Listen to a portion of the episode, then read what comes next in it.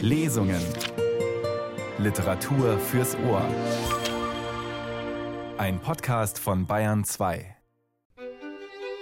Der Kontrapunkt zu den klassischen deutschen Arten der Fortbewegung, zu Pilgern, Wandern, Marschieren, ist naturgemäß das Sitzen. Wer durch die Rheinbecker Dorfstraße ging, ohne affenartig den Arm auszustrecken und Heil Hitler zu bellen, konnte ungefähr sicher sein, aufgeschrieben zu werden. Deutsche Geschichte am Stück. Eine seltsame Mischung aus Sehnsucht und Zahnschmerz. Jemand in mir sagt Wald und zugehörig, und am Moosgrund das Ohr Erd und Welt und eins. Wenn ich Leipzig das erste Mal sehe, bin ich immer 27. Das ist das schönste Alter. Hätte mir jemand prophezeit, ich würde eines Tages eine Jahreskarte für den Berliner Tierpark besitzen.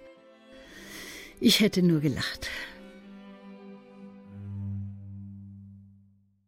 Cornelia Zetscher begrüßt Sie zur Lesung am Feiertag zu einem mysteriösen Osterspaziergang im Tierpark Friedrichsfelde im Osten Berlins, der letzten Station in unserem Atlas deutscher Orte, den sechs namhafte Schriftstellerinnen fürs offene Buch verfassten, exklusiv. Heute Ingo Schulze.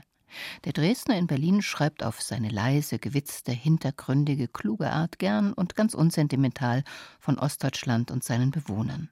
In kurzen, dichten Geschichten wie Simple Stories, in dickleibigen Romanen wie Neue Leben und zuletzt im Schelmenroman Peter Holz oder auch in seiner pfiffigen Beziehungs- und Wendekomödie Adam und Evelyn, die gerade in unseren Kinos lief und auch als Hörbuch zu haben ist.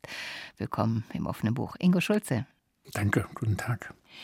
Sie führen uns im Atlas Deutscher Orte in den Ostberliner Tierpark. Warum haben Sie dieses Ziel gewählt?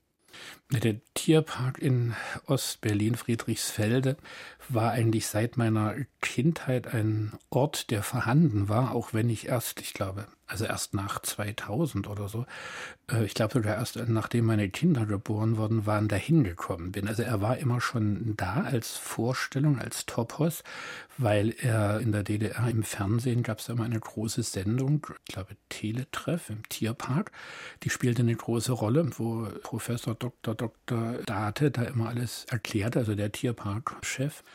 Und für mich war das eine neue Entdeckung im Osten, in der sehr vieles zusammenkommt. Also dieser Entwurf einer neuen Gesellschaft, der ist eben auch an einem Tierpark ablesbar. Der ist 1955 eröffnet worden und ist sehr, sehr weitläufig. Er ist, glaube ich, von den Quadratkilometern einer der allergrößten überhaupt in Europa, wenn nicht gar in der Welt. Aber man ist schon ein anderer Eindruck, den man von manchen Tierarten bekommt. Nicht alle, also manche sind genauso eingesperrt wie in jedem anderen Zoo. Aber es gibt Teile, bei denen man denkt, wieso kommt jetzt das Kamel nicht über den Weg oder wieso bleibt der Affe da drin oder die Hyäne oder so. Also die Grenzen sind mitunter verwischt.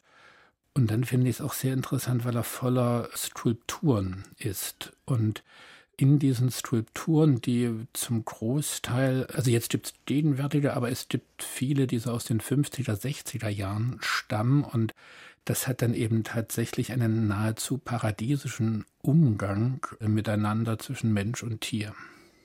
Der Ostberliner Tierpark ist ja entstanden in Konkurrenz zum Westberliner Zoo mitten im Kalten Krieg.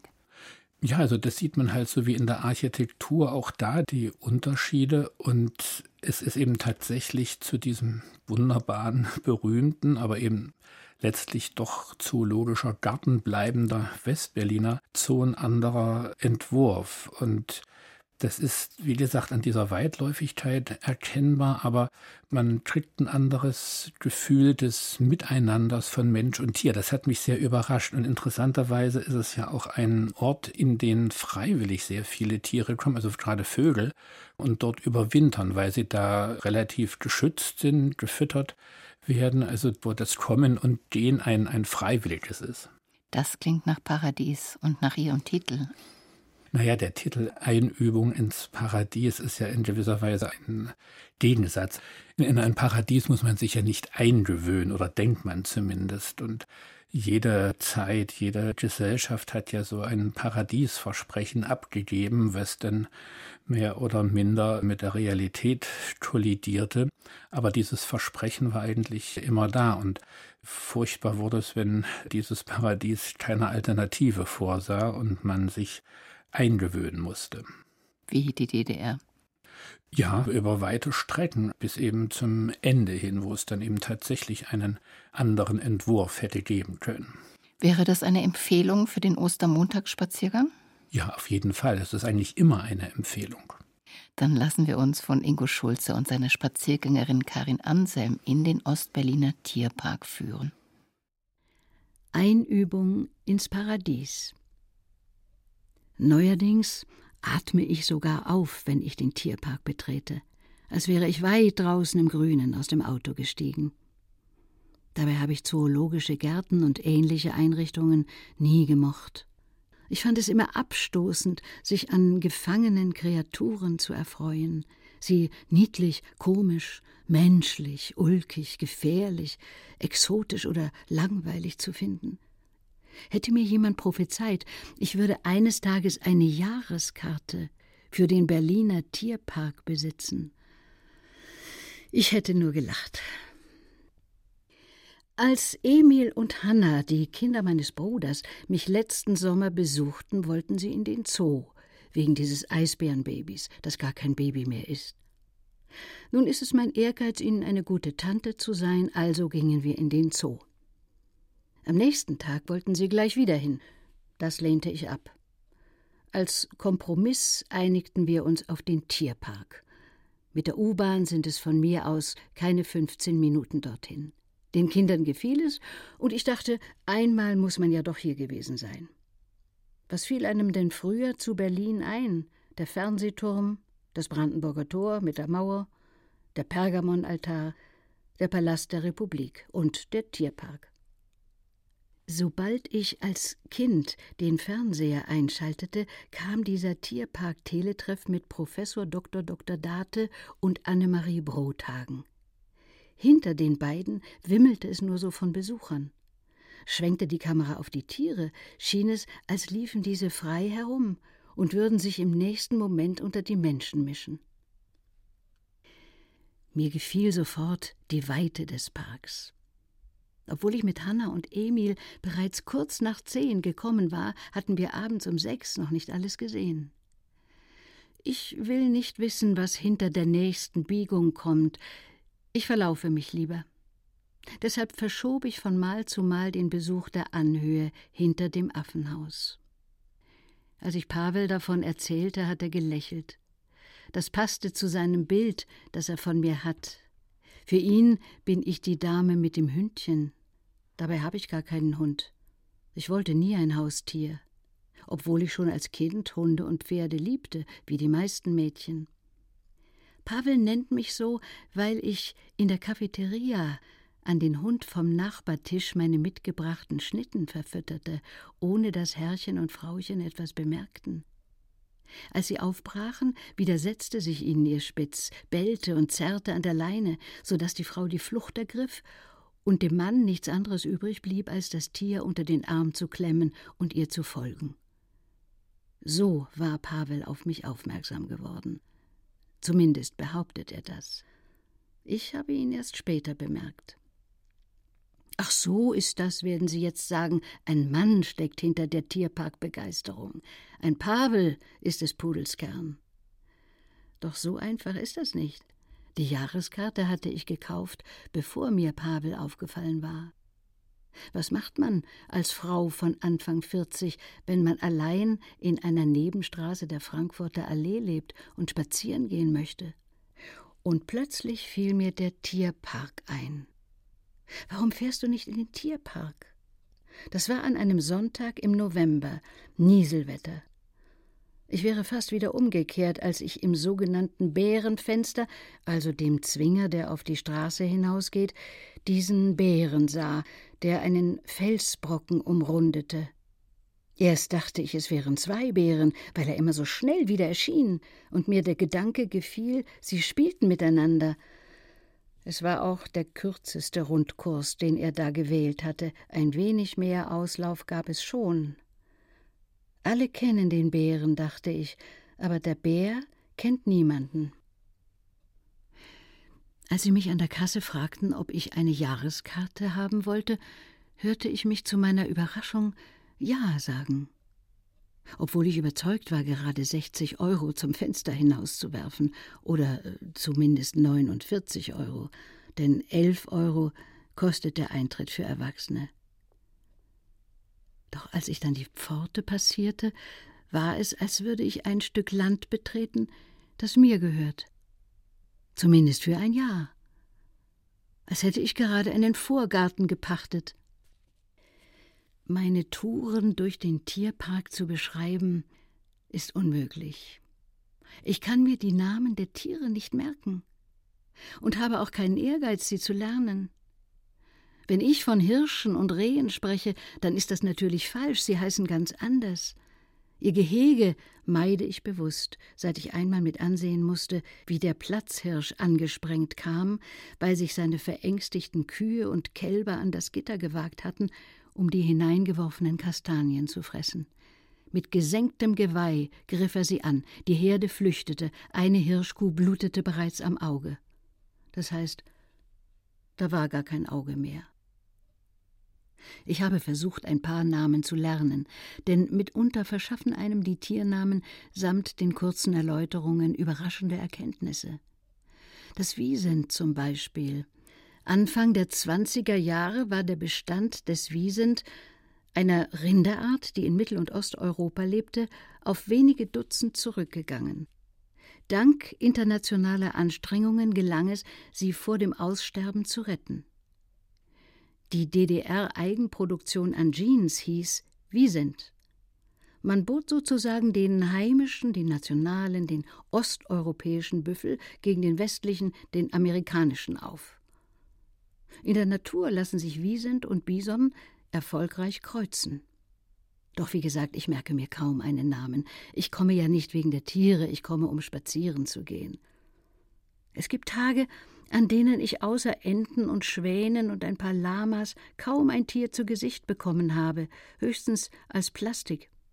Überhaupt mag ich Plastiken. Manche haben etwas, das mich rührt, ja ergreift. Zum Beispiel jene braven Kinderbronzen in der Nähe des Haupteingangs. Bei ihrem Anblick entsteht jedes Mal dieses Sonnabend-Mittag-Gefühl, als wäre endlich die ganze Welt in Ordnung und unsere junge Republik hätte für diese Woche ihr Aufbauwerk vollendet. Sie erscheinen mir alle so glücklich, wie ich es immer nur am Sonnabend beim letzten Klingeln gewesen bin. Sie sind so ordentlich, so korrekt, dass selbst die Tiere merken, das müssen gute Menschen sein. Vielleicht gab es auch ein sozialistisches Tierbild. Diese Tiere aus Stein oder Bronze sind mehr oder minder zahm oder schlimmstenfalls bockig, bis auf den Säbelzahntiger, nicht weit vom Dickhäuterhaus, aber der ist ausgestorben, der darf wild und aggressiv sein. Und auch die vier riesigen Löwen vor dem Bremhaus, die stammen von dem Kaiser Wilhelm Denkmal, sagt Pavel, und dementsprechend sehen sie auch aus, sie sollen Furcht einflößen. Pavel studiert nicht nur die Tiere, er studiert den Tierpark. Er kommt immer mit Leonhard, seinem vierjährigen Sohn, hierher. Pavel könnte Führungen machen. Von ihm weiß ich, dass man 1954 beschloss, auf dem Gelände des früheren Schlossparks Friedrichsfelde den Tierpark zu gründen. Man wollte, sagte Pavel, in großzügiger Weise Tiergehege schaffen, gleichsam eine andere Idee von einem zoologischen Garten. Die Ostberliner sollten ihn auch selber bauen, ein nationales Aufbauwerk. Die Berliner Bärenlotterie und die Tierparklotterie brachten Geld, es gab Spenden von Betrieben, Organisationen, Verwaltungen, Schulen und einzelnen Bürgern. Im April 1955 begannen die Bauarbeiten. Wilhelm Pieck, der Präsident der DDR, eröffnete den Tierpark. Und in welchem Tierpark steht schon ein Schloss? auch wenn den Restauratoren die Plastiken im Giebel misslungen sind. Errichtet wurde es, sagt Pavel, 1695 für den holländischen Kaufmann Benjamin Raule. Peter Lenné hat den Schlosspark 1840 umgestaltet und nach Osten hin erweitert. Und Charlotte von Mahlsdorf hat, als sie noch Lothar Bärfelde hieß, das Schloss nach 1945 bewohnt. Deshalb auch das Dach repariert und das Schloss somit vor dem Verfall gerettet.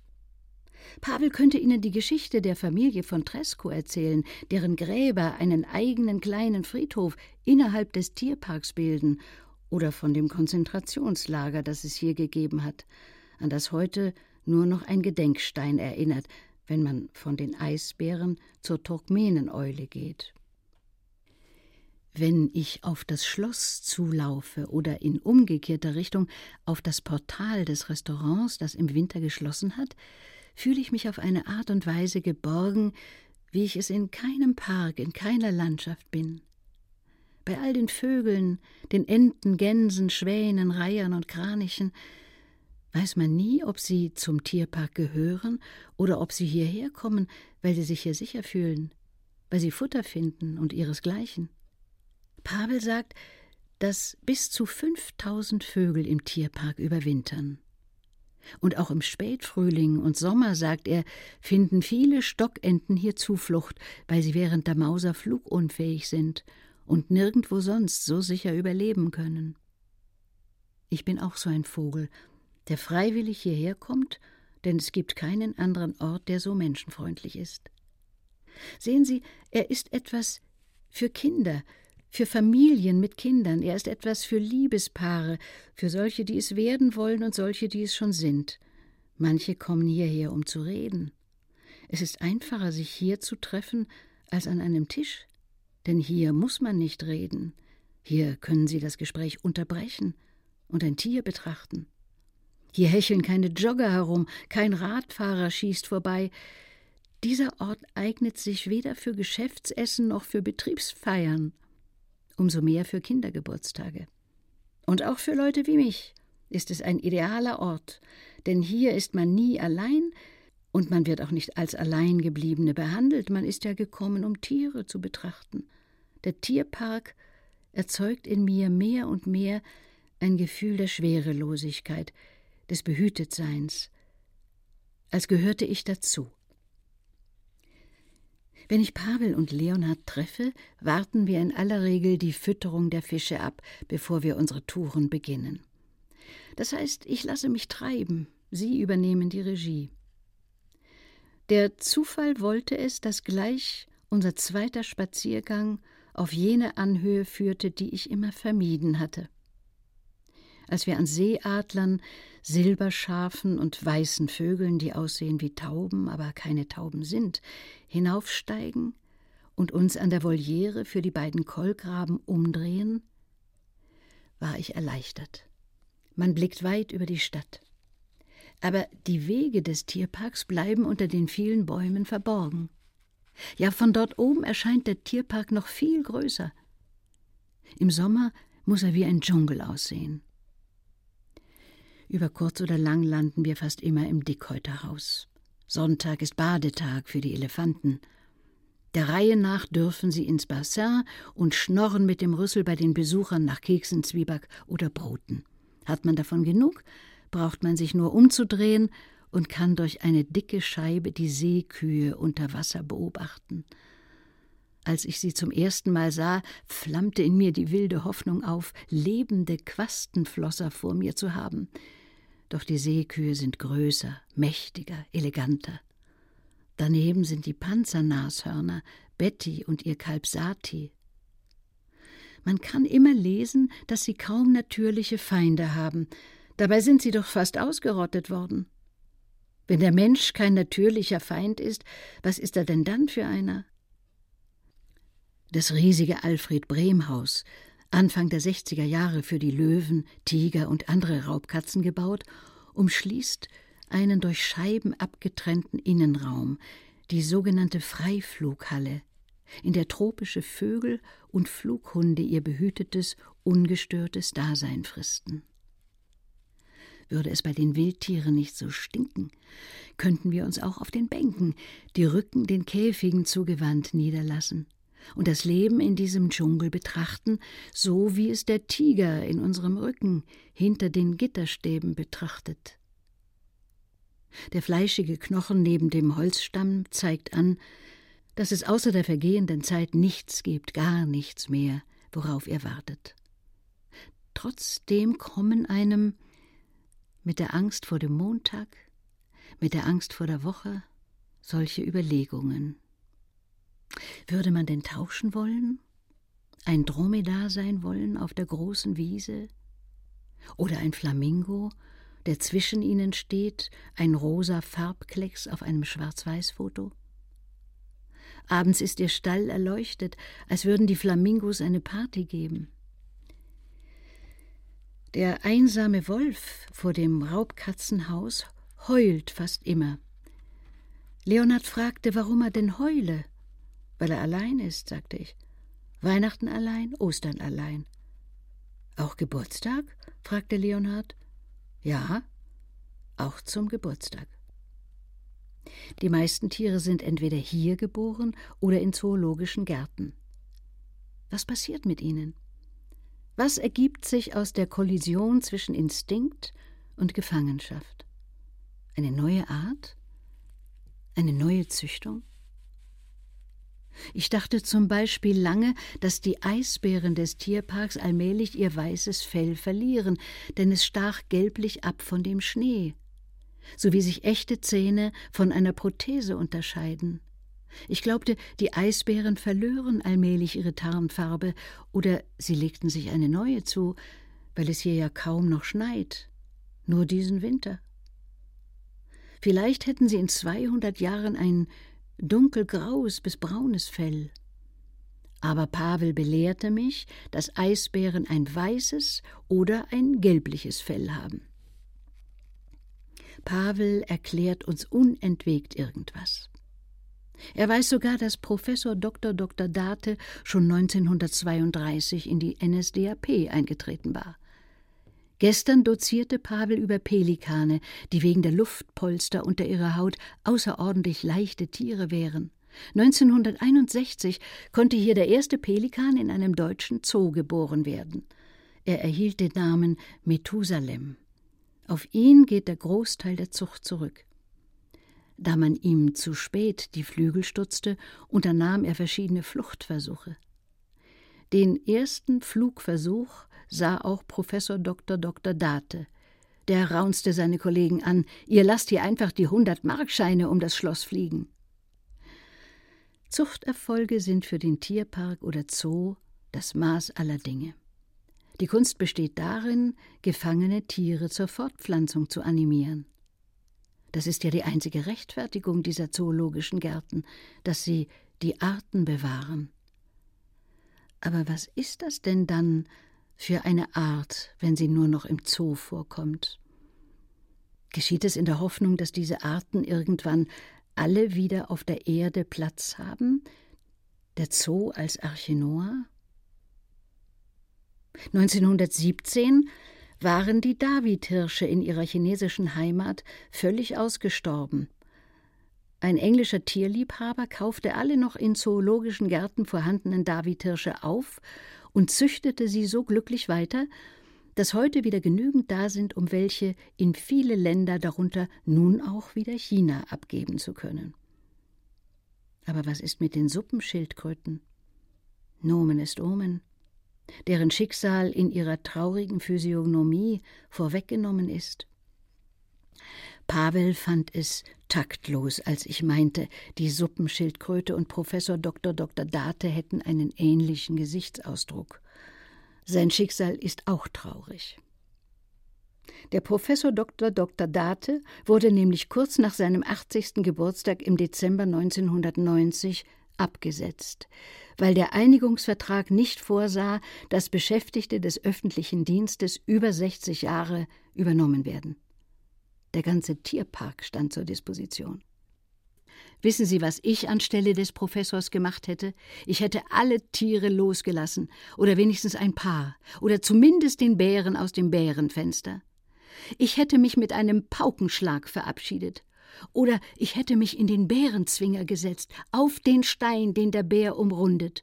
Vielleicht hätte der Bär den Professor Dr. Dr. Date zerfleischt, aber dann hätte Professor Dr. Dr. Date wenigstens nur kurz gelitten. Vielleicht aber hätte der Bär den Direktor ja doch erkannt.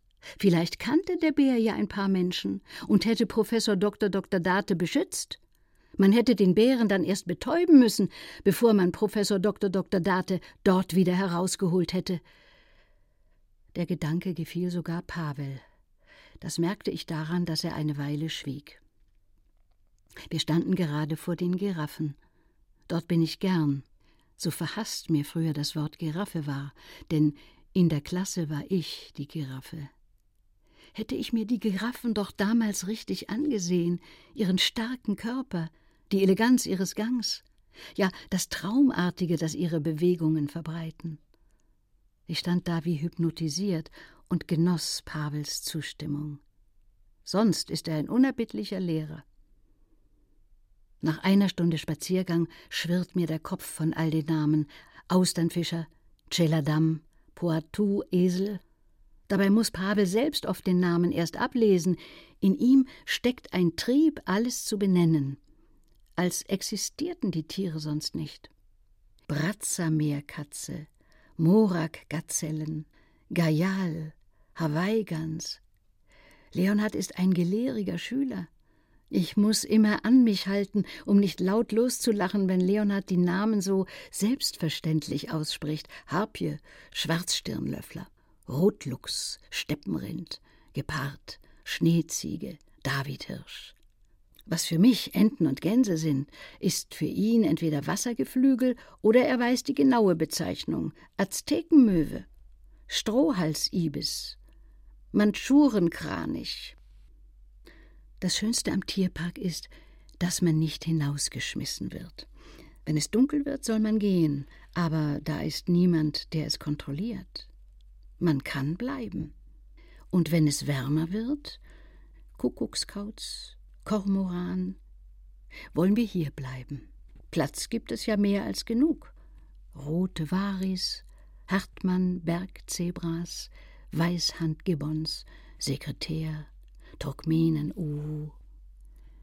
Mit Pavel und Leonhard werden wir auf der Lama-Wiese oder der Dromedarwiese lagern, zwischen den Flamingos, Schneekraniche, blattgrüne Mamba, Bodinos Amazone, Tigeriltes, Katzenbär, eine wilde Familie, Hyazintara, Vicunia, Serval, wir unter unseresgleichen, Manatis, Goldrücken, Aguti, Margots, den ganzen Sommer, Makake, Wapiti, Chaya, Sundagavial, Kiang, Kerabau, Nacht für Nacht, Hutjakonga, Rotohr-Ara, Matamata, Sichuan-Taki, Mishmi-Takin, Nacht, Takin, Takin, Tak, Tak,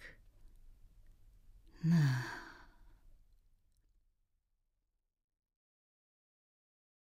Einübung ins Paradies in der Regie von Martin Zein las Karin Anselm die Geschichte von Ingo Schulze, die letzte Station unseres Atlas Deutscher Orte zu Ostern, exklusiv.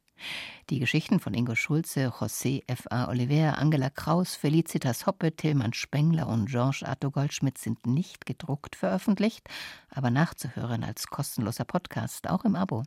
Unter bayern2.de Lesungen. Und unter dem Stichwort Radiotexte finden Sie einen Überblick über unser gesamtes Leseprogramm. Gleich morgen Abend geht's weiter mit der Flaneurin Lauren Elkin, morgen nach den 21 Uhr Nachrichten.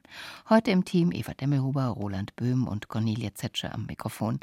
Das offene Buch öffnet sich nächsten Sonntag wieder, dann zur gewohnten Zeit halb eins mit Johannes Strasser und Gerd Heidenreich und einem Langgedicht.